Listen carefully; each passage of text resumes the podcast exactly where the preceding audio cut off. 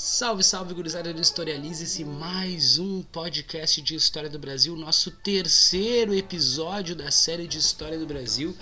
E hoje a gente vai dar sequência aí nos nossos estudos, conversando um pouquinho sobre os governos gerais, né? A primeira, a primeira real oficial tentativa de colonização do Brasil, mas vamos fazer aquela recapitulada gostosa. Se tu ainda não te ligou no Historialize, é um projeto de podcasts de história que tem como objetivo te ajudar a organizar os teus estudos, a se preparar para o Enem, para os vestibulares, ou mesmo dar aquela forcinha aí nos estudos de história para ti que está terminando o ensino médio, está no ensino fundamental e esbarrou em História do Brasil, bem-vindo, você chegou no lugar certo. Estamos aqui no Spotify. Não esquece de compartilhar esse podcast aí com teus brothers, com teus colegas, com teus amigos, com o cachorro, com o gato, com o papagaio, com a mãe, com a tia, com todo mundo, porque ajuda né, a divulgar um trabalho que é 100% voluntário. A gente começou o nosso rolê de história do Brasil conversando sobre a chegada né, dos portugueses aqui e todos os antecedentes dessa chegada. Né? Lembrando que quando a gente fala de ciências humanas, a gente está falando de um processo e que nada, absolutamente nada, vem do nada. É sempre uma ideia de construção. Ou seja, não era uma terça-feira, Pedro Álvares Cabral estava lá sentado, mexendo no TikTok, né, imune ao tédio, e resolveu, vou pro Brasil. A gente sabe que não foi bem assim, né? Uma série de eventos aí que acabam levando Portugal e Espanha a iniciar um processo de expansão ultramarina no movimento que a gente vai conhecer como grandes navegações. Desde as necessidades do mercantilismo né, e as demandas comerciais que esse novo momento aí derivado do Renascimento que começa a acontecer lá na Europa vão exigir, mas também as próprias necessidades ali dos reinados absolutistas que estavam se formando. E é nesse contexto que esses caras vêm para cá.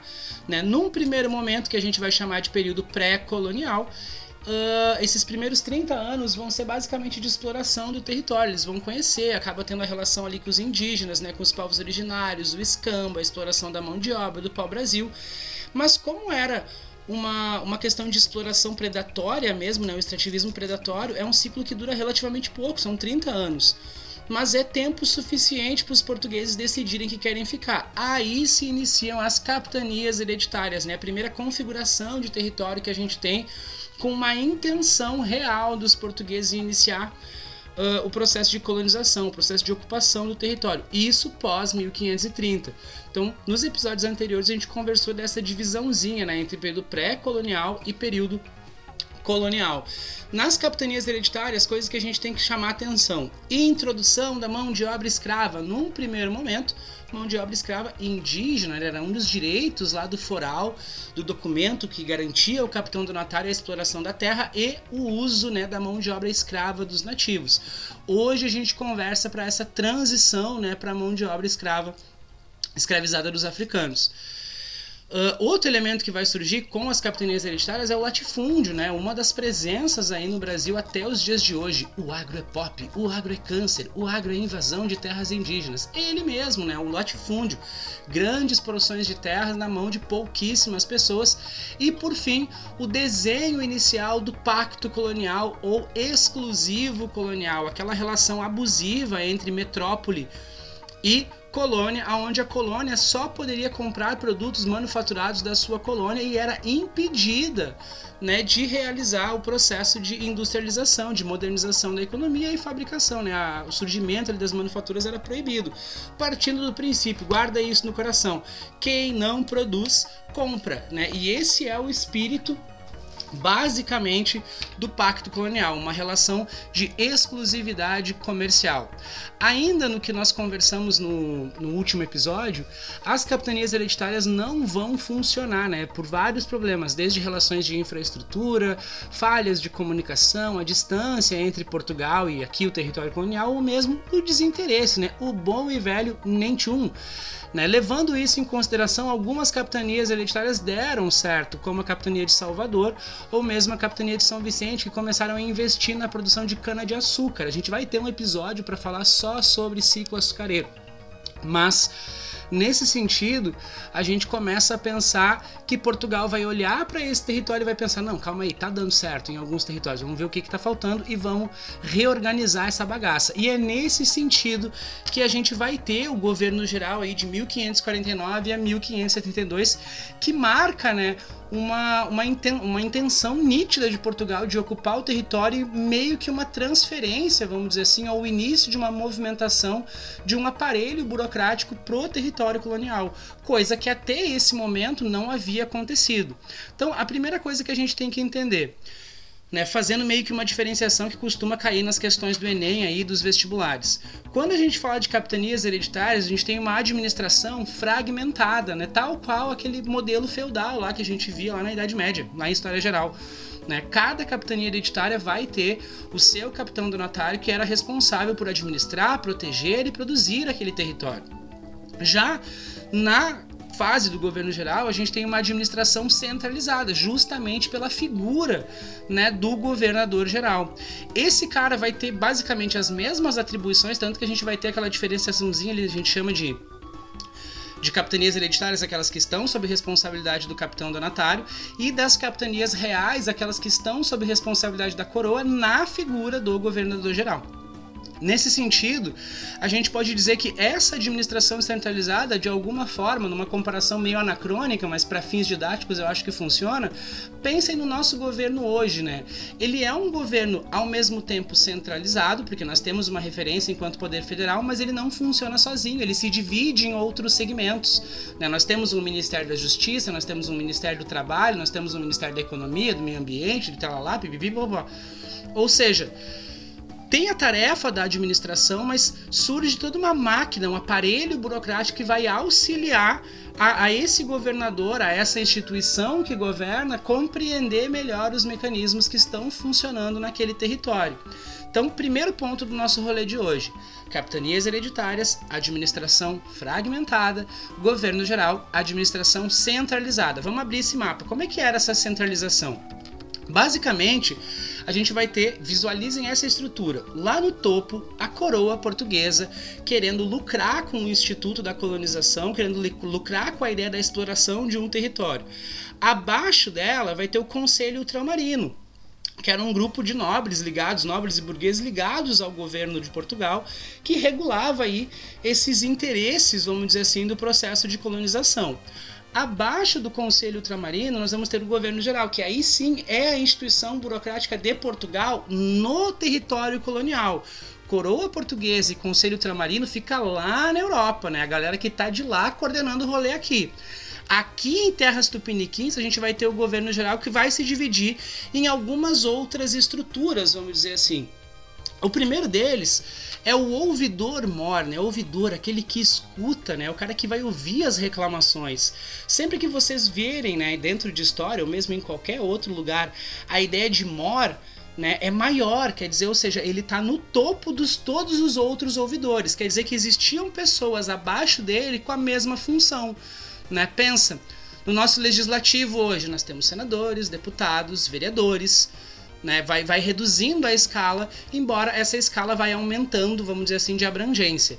O ouvidor mora, ele é uma espécie de ministro da justiça, ele era responsável pela aplicação de leis aqui. Leis essas que eram, obviamente, leis de Portugal que se faziam valer no território colonial. Mas qual a grande diferença? Até esse momento, né, gente, durante as capitanias hereditárias, a gente não tinha essa estrutura jurídica de Portugal aqui no Brasil. Né? Toda treta jurídica que acontecia, ou mesmo que se revelava necessária, era preciso que enviasse uma carta para Portugal, ou mesmo que se enviassem as demandas até Portugal. E pensa, para ir e voltar era muito tempo. Esse, inclusive, foi um dos motivos né, que acabou levando ao fracasso das capitanias hereditárias. É justamente nesse sentido que a gente começa a pensar, então, de todos aqueles problemas que são levantados durante a incursão das capitanias hereditárias, durante a execução desse projeto que fracassou, que Portugal começa a ver. Vamos ver quais os parafusos que a gente precisa apertar. E é nesse contexto que nasce a figura então do ouvidor mora enquanto um representante da justiça portuguesa aqui no território colonial. Junto com ele, nós vamos ter o provedor Mori. Esse cara era um dos mais importantes, porque o provedor é o cara responsável pela cobrança de impostos, pela fiscalização de todos os produtos que saíam e principalmente que entravam no território colonial. Lembrem que o território colonial aqui no Brasil ele vai ser muito grande e nesse primeiro momento ainda não existia uma estrutura de defesa e controle do território. Então era muito comum a presença de outras nações né, piratas, corsários, enfim, em especial a França, a Holanda mais para frente, que vão tentar ocupar esse território também, né? Vão fazer, vão querer fazer exatamente a mesma coisa que Portugal estava fazendo. Né? Eram santinhos? Claro que não. Né? Eram vilões? Muito menos. A diferença é que o território, teoricamente, não era deles. Mas nessa lógica também nem era dos portugueses. E é o provedor mor que vai ser responsável por controlar os produtos que entram, os produtos que saem, as pessoas que entram, as pessoas que saem e tudo que deveria ser cobrado para ser então enviado a Portugal. Notem, essa estrutura de cobrança de impostos, conforme a economia vai se desenvolvendo no Brasil, ela é uma das, das, das estruturas que também se desenvolve junto com a, o aparelho econômico. Conforme a economia vai se tornando mais complexa, os produtos vão se tornando mais lucrativos, aí nós vamos ter ciclo do açúcar, ciclo do ouro, café mais para frente. Né? A estrutura de contenção, de cobrança de impostos é uma das que mais cresce, com ênfase no ciclo do ouro, mas isso é assunto mais para frente. Né? Falamos do território. Vamos pensar que o outro cargo que vai surgir é o do capitão-mor, que é basicamente o responsável pela defesa do território. Quase todas as cidades principais, né, São Sebastião do Rio de Janeiro, São Vicente, Uh, São Paulo de Piratininga, né, que vai virar a cidade de São Paulo, ou mesmo Salvador, vão ser cidades que vão ser constantemente visitadas por outras nações no sentido de pirataria, né, incursões de pirataria. Era obrigação do Capitão Mor desenvolver as defesas, e é esse cara que vai estar tá por trás da construção das fortalezas, né, que vão estar, tá, inclusive, batizam algumas cidades aí, né, das fortalezas que vão ser responsáveis pela defesa do território. Basicamente, ele também é responsável pela resolução de problemas internos e externos, desde conflitos com indígenas hostis à presença portuguesa, ou mesmo problemas entre os capitães donatários e entre os próprios colonizadores. Né? Notem, a gente já tem então uma estrutura jurídica, a gente já tem também uma estrutura de fiscalização e agora a gente tem uma estrutura também de defesa. É um início de um processo de uma presença portuguesa mais forte. Notem que o contorno da, da ideia de colonização já começa a ficar bem desenhado. Né? Algo que não aconteceu durante as capitanias hereditárias, justamente por aquele movimento de transferência de responsabilidade mas também também não aconteceu no período da, do período pré-colonial, porque não havia esse interesse. Eles vendo que o território oferecia a possibilidade de enriquecimento, que o território era grande pra caramba, começa uma movimentação também por parte de Portugal para fazer a ocupação uh, definitiva desse território. Nesse sentido, então, Vamos retomar. A gente tem a coroa portuguesa com o, Conselho Ultramarino, o governo geral, os três cargos que auxiliam a figura do governo geral, né? O ouvidor-mor, o provedor-mor e o capitão-mor, que vão ajudar a contornar, a controlar, aliás, as capitanias hereditárias e as capitanias reais. Conforme o povoamento ele vai avançando, a gente tem o surgimento das assembleias, né, as câmaras, aonde vai surgir o cidadão de bem. Quem é o cidadão de bem? Né? O cara que quer andar armado? Não. Cidadão de bem é aquele cara que vai ser reconhecido pela coroa quanto um colonizador. Né? Ele vai ser responsável por participar do processo de votação, por participar das decisões jurídicas ou mesmo por ser representado aí nessa câmara que leva então os seus problemas ou as suas demandas aos cargos dos responsáveis. Já ao governador geral, as atribuições dele eram muito parecidas com a ideia lado dos capitães donatários. Né? Ele tem a obrigação de explorar a terra e os nativos, de povoar a terra e principalmente de proteger o território. Mas como nós vimos, ele não faz isso sozinho. Quando a gente fala de governadores gerais, então a gente vai ter especificamente três deles o Tomé de Souza, que vai governar de 1549 a 1553, o Duarte da Costa, de 53 a 58, e o Mendes Sá, que vai de 58 a 72, finalizando aí essa etapa de governo geral. Nesse sentido, cada um deles vai acabar contribuindo, vamos dizer assim, de alguma forma para o desenvolvimento do processo de colonização. Quando a gente fala do Tomé de Souza, ele vai ser o primeiro cara que vai ser enviado. Ele já era envolvido com o exército, ele já era envolvido com questões militares e ele vai vir junto com os jesuítas, né? Parênteses para a história geral. Lembrem-se que a Companhia de Jesus, né, os jesuítas, eles vão ser uma resposta da Igreja Católica ao movimento da Reforma Protestante, né? Eles fazem parte daquele movimento que fica conhecido como Contra-Reforma. E é basicamente uma tentativa da Igreja Católica de recuperar fiéis, né, perdidos para os movimentos protestantes, né? Em especial, a gente pode dizer que a Igreja Católica perde muito apoio dos burgueses. Mas enfim, isso é um assunto lá de história geral. Esses caras vão chegar aqui com o objetivo principal de catequizar os índios. Né? E aqui já começa um outro tipo de agressão, que a gente vai ver que é a agressão cultural. Né? Os, os indígenas já estão sendo escravizados eles já estão sendo forçados a trabalhar nas lavouras de cana-de-açúcar, o que a gente sabe que vai ser completamente diferente do, do, dos valores aí mantidos pelas comunidades indígenas que existiam aqui.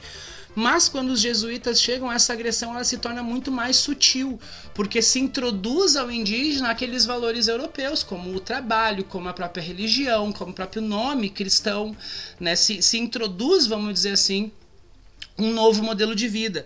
Guardem isso porque isso vai render tretas daqui a pouquinho.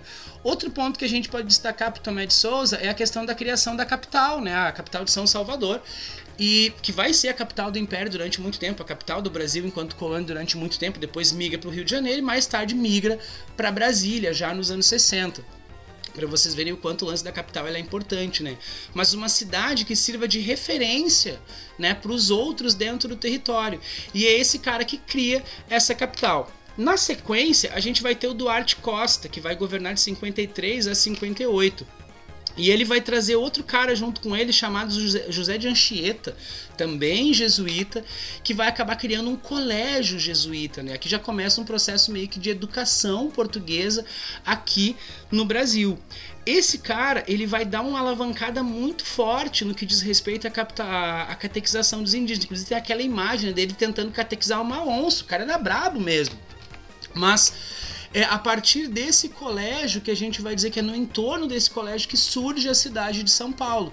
Inclusive, né, o, o, processo de catequização era tão forte que ele vai ser mantido refém por indígenas. Agora me foge o, o nome do, do, da etnia que mantém ele refém, ele fica refém por seis meses e consegue catequizar aquela galera, né? Enquanto ele está preso, ele está lá pregando o evangelho, convencendo, espalhando a palavra de Cristo e ele consegue catequizar esses indígenas. Só que aqui vai meio que gerar uma treta, né? Porque é nesse rolo que surgem também os bandeirantes. E os bandeirantes eles vão ficar conhecidos por buscar mão de obra indígena no mato e trazer para trabalhar nas lavouras de cana-de-açúcar. O fato é que os indígenas que já tinham contato com os jesuítas já conheciam a noção de trabalho, portanto eles eram uma mão de obra aspas qualificada. É nesse sentido que vai acabar tendo uma treta. E aí notem, o Duarte Costa, enquanto governador geral, ele é um representante da coroa. De um lado, ele vai ter os senhores de engenho querendo essa mão de obra indígena. Do outro lado, ele vai ter a Igreja Católica dizendo: não pode escravizar os indígenas que já foram catequizados, porque eles são irmãos. E a gente não faz isso com irmãos. E como sugestão, lembrem, a gente sempre fala, né? Portugal tem uma vasta experiência, já está nessa vida aí de expansão ultramarina faz muito tempo, já faz mais de 100 anos aqui nesse rolê. É aí que surge a sugestão né, da mão de obra africana. Né? Então, percebam, quando a gente fala de Duarte Costa, a gente vai dar destaque para dois pontos: a intensificação do processo de catequização dos indígenas, o surgimento do movimento bandeirante a sugestão, ainda não chega a ser uma introdução, mas a sugestão da mão de obra africana e a formação da cidade de São Paulo de Piratininga. Olha só, o primeiro vai fundar Salvador, o segundo vai fundar São Paulo. E agora nós chegamos no nosso último governador geral, o Mendes Sá, que vai governar a colônia de 58 a 72. Ele vai ficar bem conhecido pela treta que ele teve com os franceses, né? Lembra que a gente está falando que essas outras nações uh, tentavam estabelecer ocupação aqui no Brasil e esse cara é que vai ter uma treta muito forte com os franceses, em especial no que diz respeito com os indígenas. Aqui entra meio que o conceito de guerra justa, né? Botar um, um grupo indígena contra o outro. Mas isso vai acontecer Uh, em especial na Baía da Guanabara. Os franceses eles tinham uma relação diferente né, com os indígenas, no sentido de não tentar impor uma cultura diferente, mas sim de estabelecer parcerias comerciais. Eles eram bonzinhos? Óbvio que não, né, gente? O objetivo dos franceses era exatamente o mesmo, como a gente já mencionou, do que os portugueses: lucrar em cima da exploração dos indígenas. Só que a treta deles vai ser com relação ao território. Né? Nesse momento, os franceses chegam a fundar uma versão francesa aqui em terra terras tupiniquins, né, em Pindorama, chamada França Antártica, e vai rolar uma treta fortíssima entre o governo geral e essa ocupação francesa. É o Mendes Sá que introduz a mão de obra africana no Brasil para tentar apaziguar aquela treta com os jesuítas, né? Então, se chega a um acordo de que não se mexe nos jesuítas, não se mexe no trabalho das missões, das reduções jesuíticas naqueles indígenas que já estão sendo colonizados, já estão sendo catequizados, perdão, e se introduz a mão de obra africana. Daqui para frente, já sabemos, só ladeira abaixo, né? Um dos episódios mais tristes da nossa história é saber que o Brasil ele é fundado, ele é calcado na escravidão. Mas a gente vai ter um episódio só para conversar sobre a questão da escravidão aqui no Brasil e da importância dela, entre aspas, essa importância, né? mas é porque não tem como falar de colonização sem falar do processo de escravidão. O Mendes Sá, na realidade, o, o, sobrinho dele, né, o Estácio de Sá, o dono da faculdade, aquela, lembra? Fica longe dessa faculdade, mas enfim, segue o baile. Uh, vai acabar fundando a cidade de São Sebastião do Rio de Janeiro após a expulsão dos franceses. Espero que esse material seja de alguma utilidade para vocês. Não esqueçam de compartilhar esse podcast aí com os amigos, colegas que também estão se preparando para os vestibulares, que também estão se preparando para Enem ou mesmo para quem está precisando de uma força aí no ensino médio. Espero que esse material seja de alguma utilidade para vocês. Um grande abraço, fiquem bem, tchau, tchau.